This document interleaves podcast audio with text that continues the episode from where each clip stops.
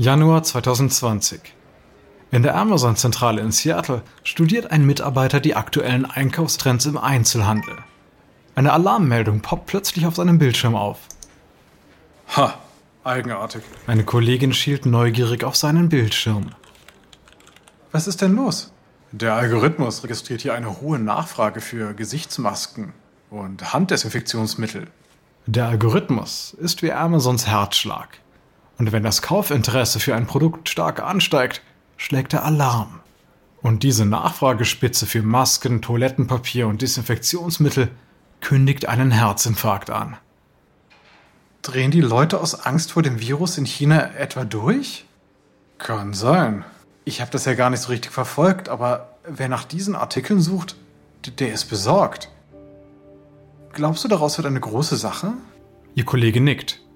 Gerüchte um eine Pandemie gibt es, seit das neuartige Coronavirus in Wuhan in China aufgetaucht ist. Noch sind es nur wenige Fälle in den USA. Dem Mitarbeiter kommt das fast wie eine Überreaktion vor. Aber. Aber vielleicht gibt es ja einen Plan, was bei einer Pandemie zu tun ist. Lass uns mal nachschauen. Die beiden Mitarbeiter durchforsten Amazons Notfallrichtlinien. Hm, hier steht was zu Waldbränden, Überschwemmungen, Erdbeben. Sieh dir das an. Wusstest du, dass unsere Top-Manager mit Satellitentelefonen ausgestattet sind, falls das Mobilfunknetz zusammenbricht? Zu einer Pandemie finden sie nichts. Wirklich? Gar nichts? Sein Magen rebelliert. Er hat ein ungutes Gefühl bei der Sache. Seine Kollegin sieht ihn an. Auch sie wirkt beunruhigt. Ich glaub's ja nicht. Auch wenn es nicht gut aussieht, haben sie keine Ahnung, wie schlimm es noch wird. Die Pandemie entwickelt sich zu einem Ereignis, das zugleich aus Geschichtsbüchern und Katastrophenfilmen entsprungen zu sein scheint. Weder Walmart noch Amazon sind darauf vorbereitet. Deswegen kommt es bald zu chaotischen Zuständen, die die Kundschaft frustrieren und die Belegschaft erzürnen. Und so werden beide Unternehmen zur Zielscheibe von Amerikas Ängsten und Zorn.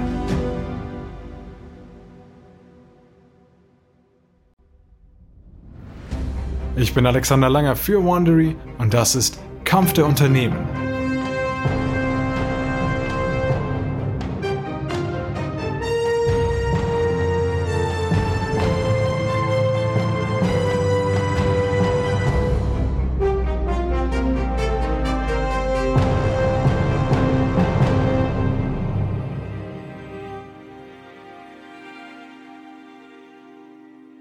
Unserer letzten Folge ist Amazon mit der Übernahme der Biomarktkette Whole Foods groß ins Frischwarengeschäft eingestiegen.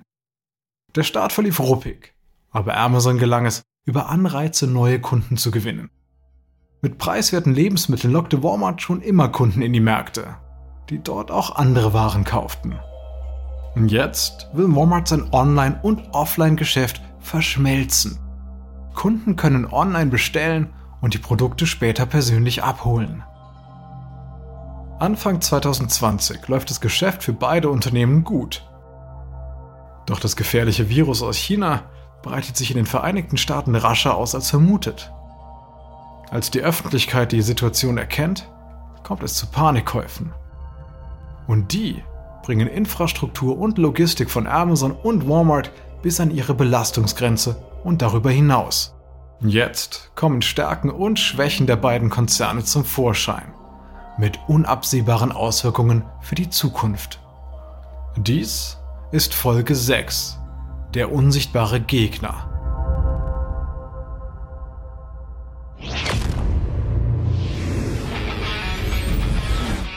Am 29. Januar schaltet Walmart zum allerersten Mal einen Super Bowl Werbespot. Mit Filmzitaten aus Toy Story, Bill und Ted's verrückter Reise durch die Zeit und Star Wars feiert der Walmart-Spot Online-Bestellungen und Selbstabholungsservice als das Einkaufen der Zukunft.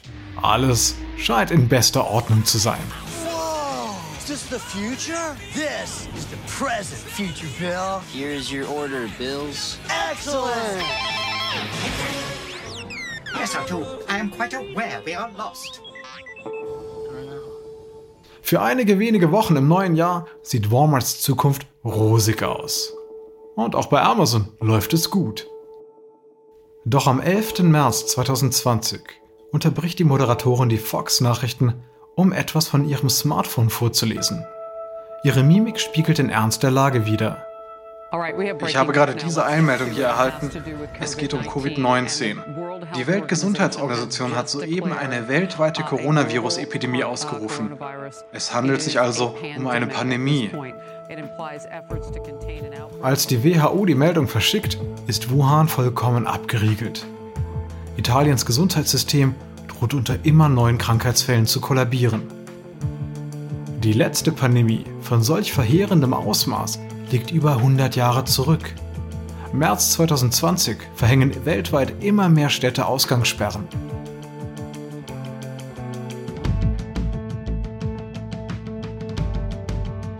Während Wissenschaftler und Behörden noch über die Vorgehensweise streiten, wissen die Verbraucher, was sie wollen. Sie wollen einkaufen. Doch das geht nicht ganz ohne zwischenmenschlichen Kontakt.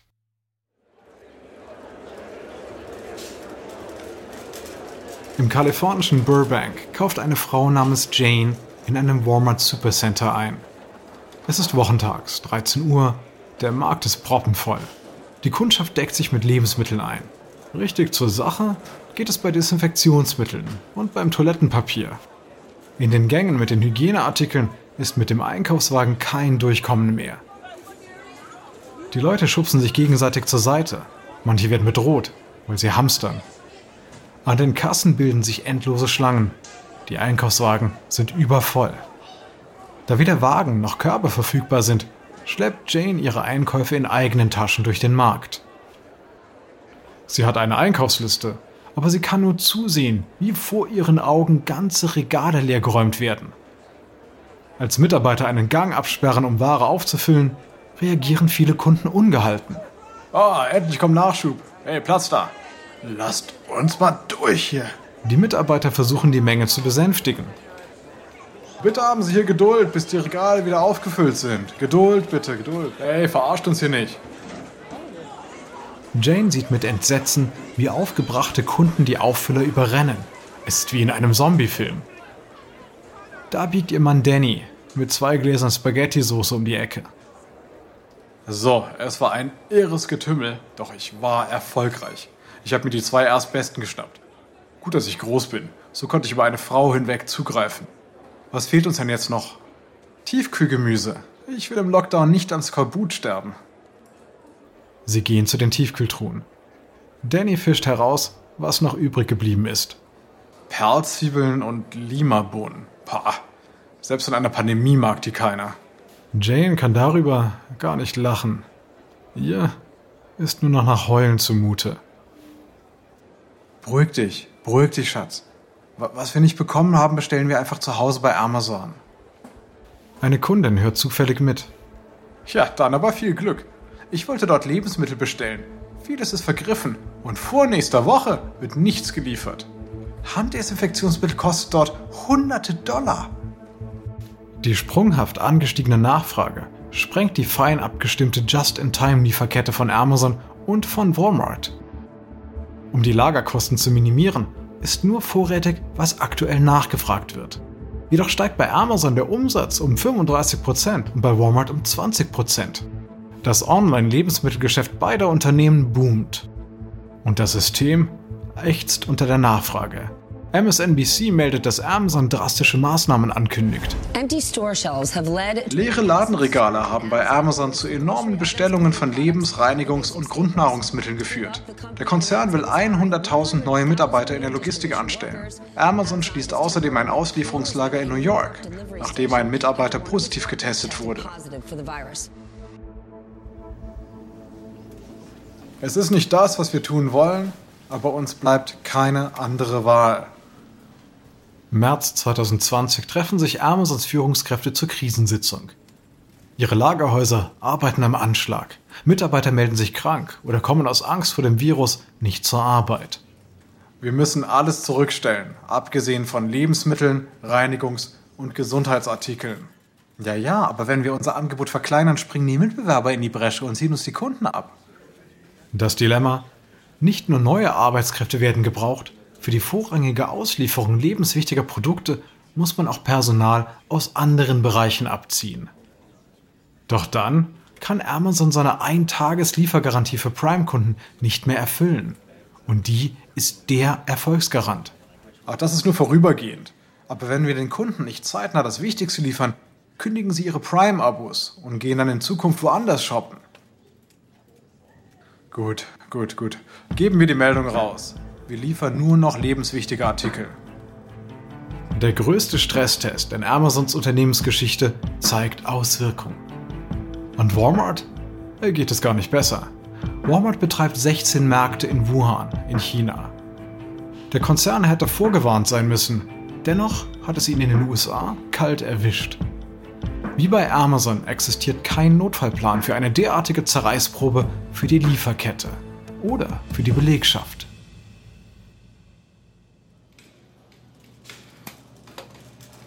Am 23. März 2020 hat Wando Evans wie immer Nachtschicht im Evergreen Park Walmart Supercenter außerhalb von Chicago. Er ist 51 Jahre alt und seit 15 Jahren bei Walmart.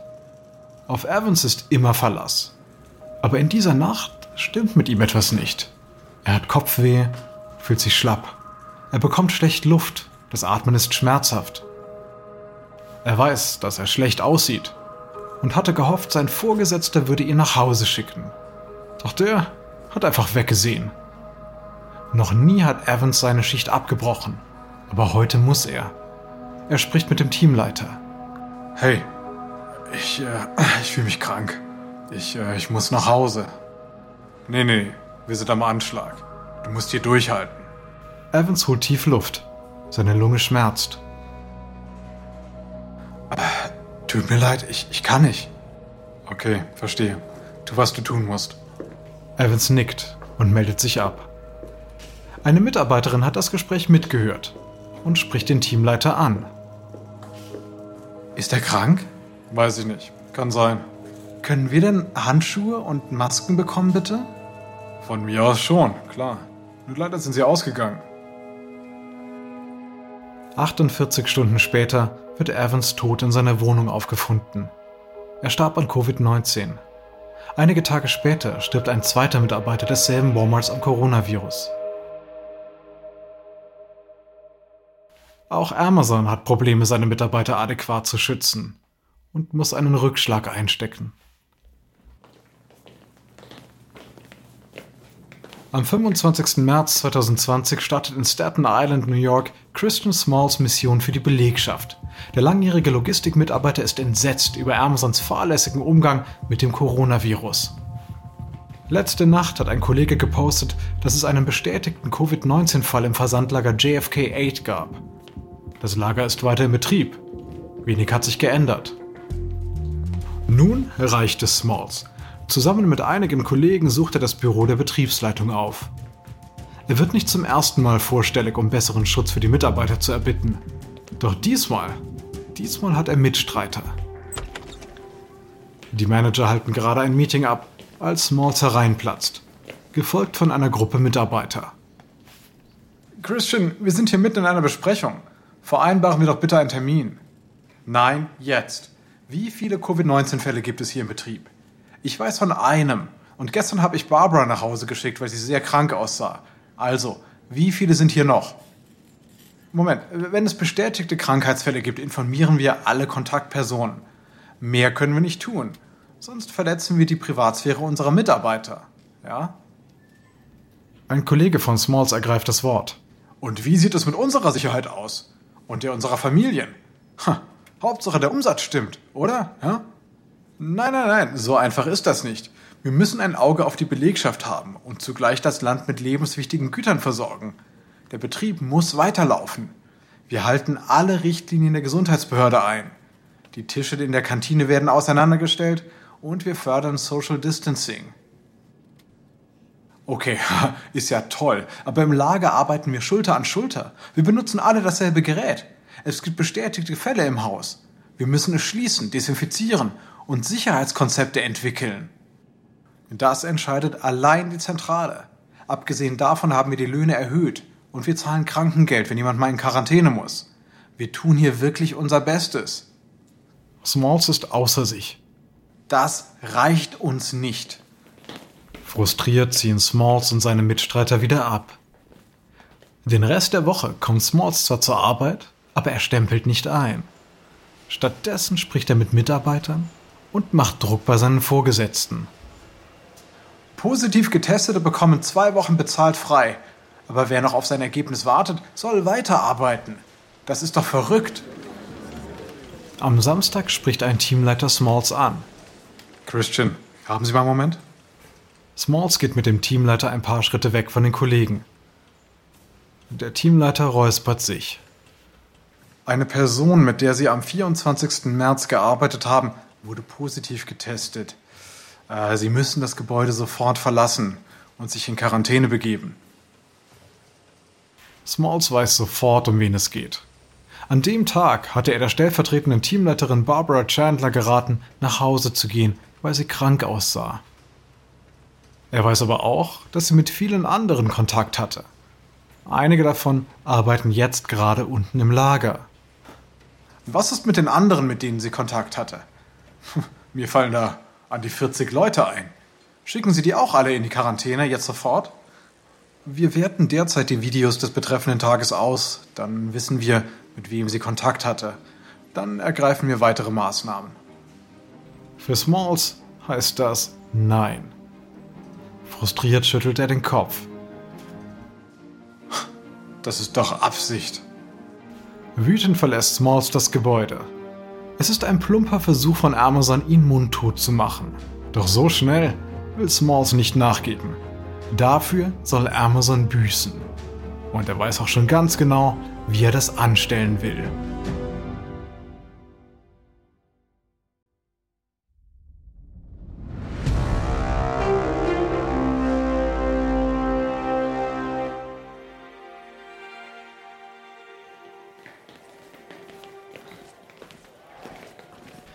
Mittags am 30. März 2020 legen zahlreiche Mitarbeiter von JFK 8 im Logistikzentrum in Staten Island die Arbeit nieder.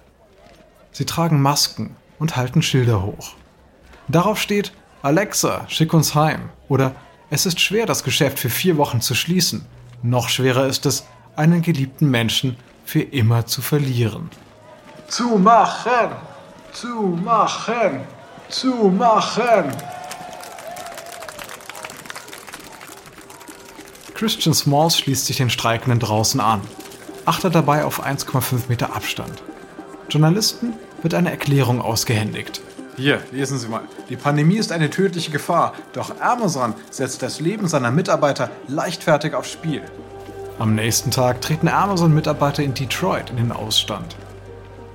Die Belegschaft in Whole Foods-Märkten sollen keine Masken tragen, um Kunden nicht zu verschrecken.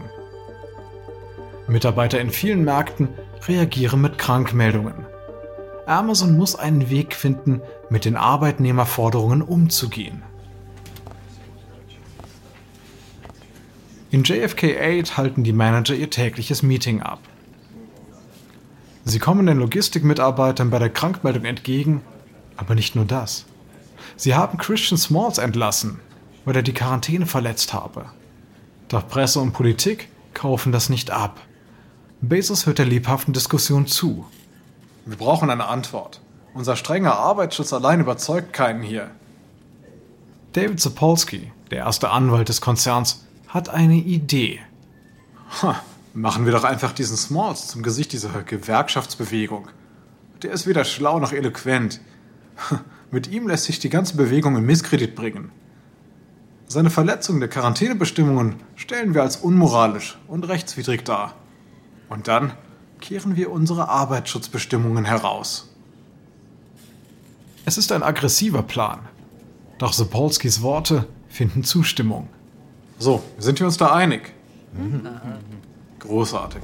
Dann lasst uns eine kluge Strategie entwickeln, wie wir unsere Maskenvorräte unters Volk bringen. So. Was würde uns den größten PR-Gewinn bringen? Als die Reaktion des Konzerns die Runde macht, formiert sich im unteren Management eine Gegenreaktion. Sapolskys Memo wird der Presse zugespielt und viele Büroangestellte unterzeichnen eine Petition, die besseren Schutz für die Mitarbeiter fordert. Die Senatoren Brown aus Ohio und Booker aus New Jersey fordern eine Untersuchung der Kündigung von Smalls. Und der Generalstaatsanwalt von New York lässt Amazon wissen, dass Amazon gegen die Whistleblower-Gesetze des Staates verstoßen haben könnte.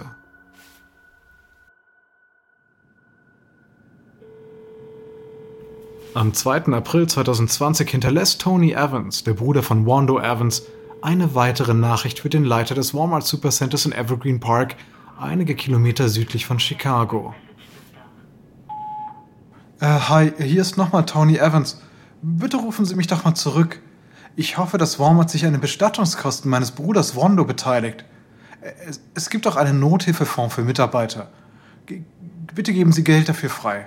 Ich wünsche mir eine anständige Beerdigung für meinen Bruder. Danke. Er legt auf. Das ist seine fünfte Nachricht. Tony ist wütend. Sein Bruder war 15 Jahre bei Walmart und hat etwas Besseres verdient. Frustriert schreibt er einem Freund, dass Walmart nicht auf seine Anrufe reagiert. Er weiß nicht mehr weiter. Sein Freund ruft ihn umgehend zurück und kommt gleich zum Punkt. Verklag sie doch. Aber weswegen? Für widerrechtliche Tötung. Sie hätten ihn besser schützen müssen. Ich kenne einen Anwalt. Am 6. April reicht Tony Evans eine Klage gegen Walmart ein, weil sein Bruder und andere Mitarbeiter nicht geschützt wurden. Bis zum 18. April sind 18 Walmart-Mitarbeiter an Corona gestorben und mehr als 2000 wurden positiv getestet. 10% der Belegschaft nimmt eine von Walmart genehmigte Auszeit, weil sie sich am Arbeitsplatz einfach nicht sicher fühlen. Das Unternehmen versucht die Personalnot in Märkten und Lagerhäusern mit 5000 angepeilten Neuanstellungen pro Tag zu bekämpfen. Doch schafft es nicht, die Nachfrage zu bewältigen. Immer mehr Kunden wandern ab.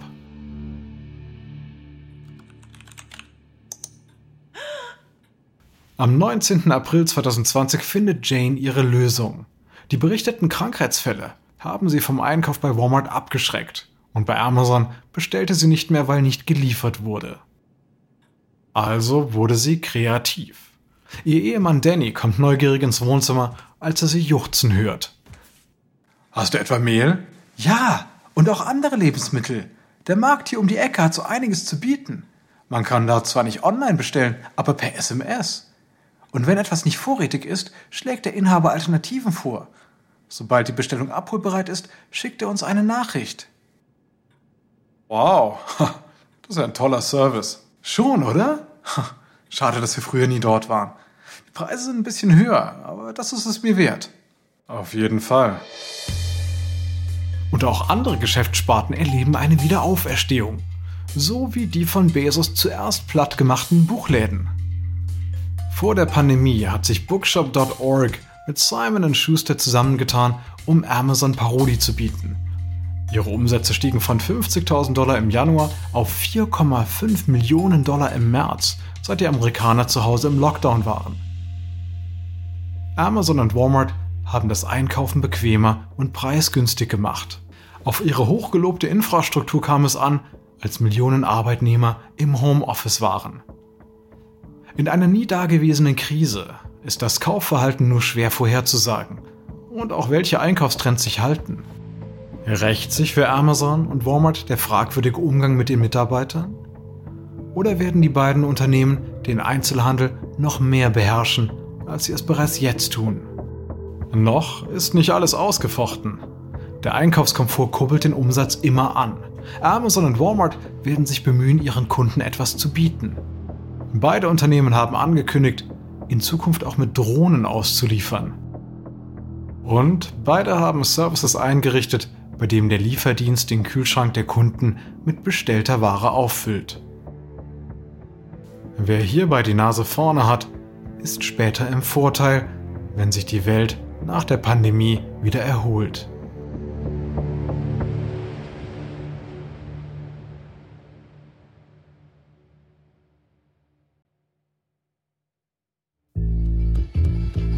Dies ist Episode 6 von Amazon vs. Walmart aus Kampf der Unternehmen von Wandery. Ich hoffe, Ihnen hat diese Folge gefallen. Ein kurzer Hinweis zu den Dialogen, die Sie soeben gehört haben. Wir wissen natürlich nicht genau, was gesprochen wurde, doch die Dialoge basieren nach bestem Wissen auf unseren Recherchen. Wenn Sie mehr über Amazon erfahren wollen, empfehlen wir Ihnen Der Allesverkäufer von Brad Stone. Ich bin Ihr Sprecher, Alexander Langer. Diese Serie wurde ursprünglich von David Brown moderiert. Austin Reckless hat diese Geschichte geschrieben, produziert wurde sie von Emily Frost. Karen Lowe ist unsere leitende Produzentin und Redakteurin. Sounddesign von Kylie Randell. Jenny Laura Backman und Marcy Louis sind unsere ausführenden Produzenten. Erstellt von Erna Lopez für Wondery.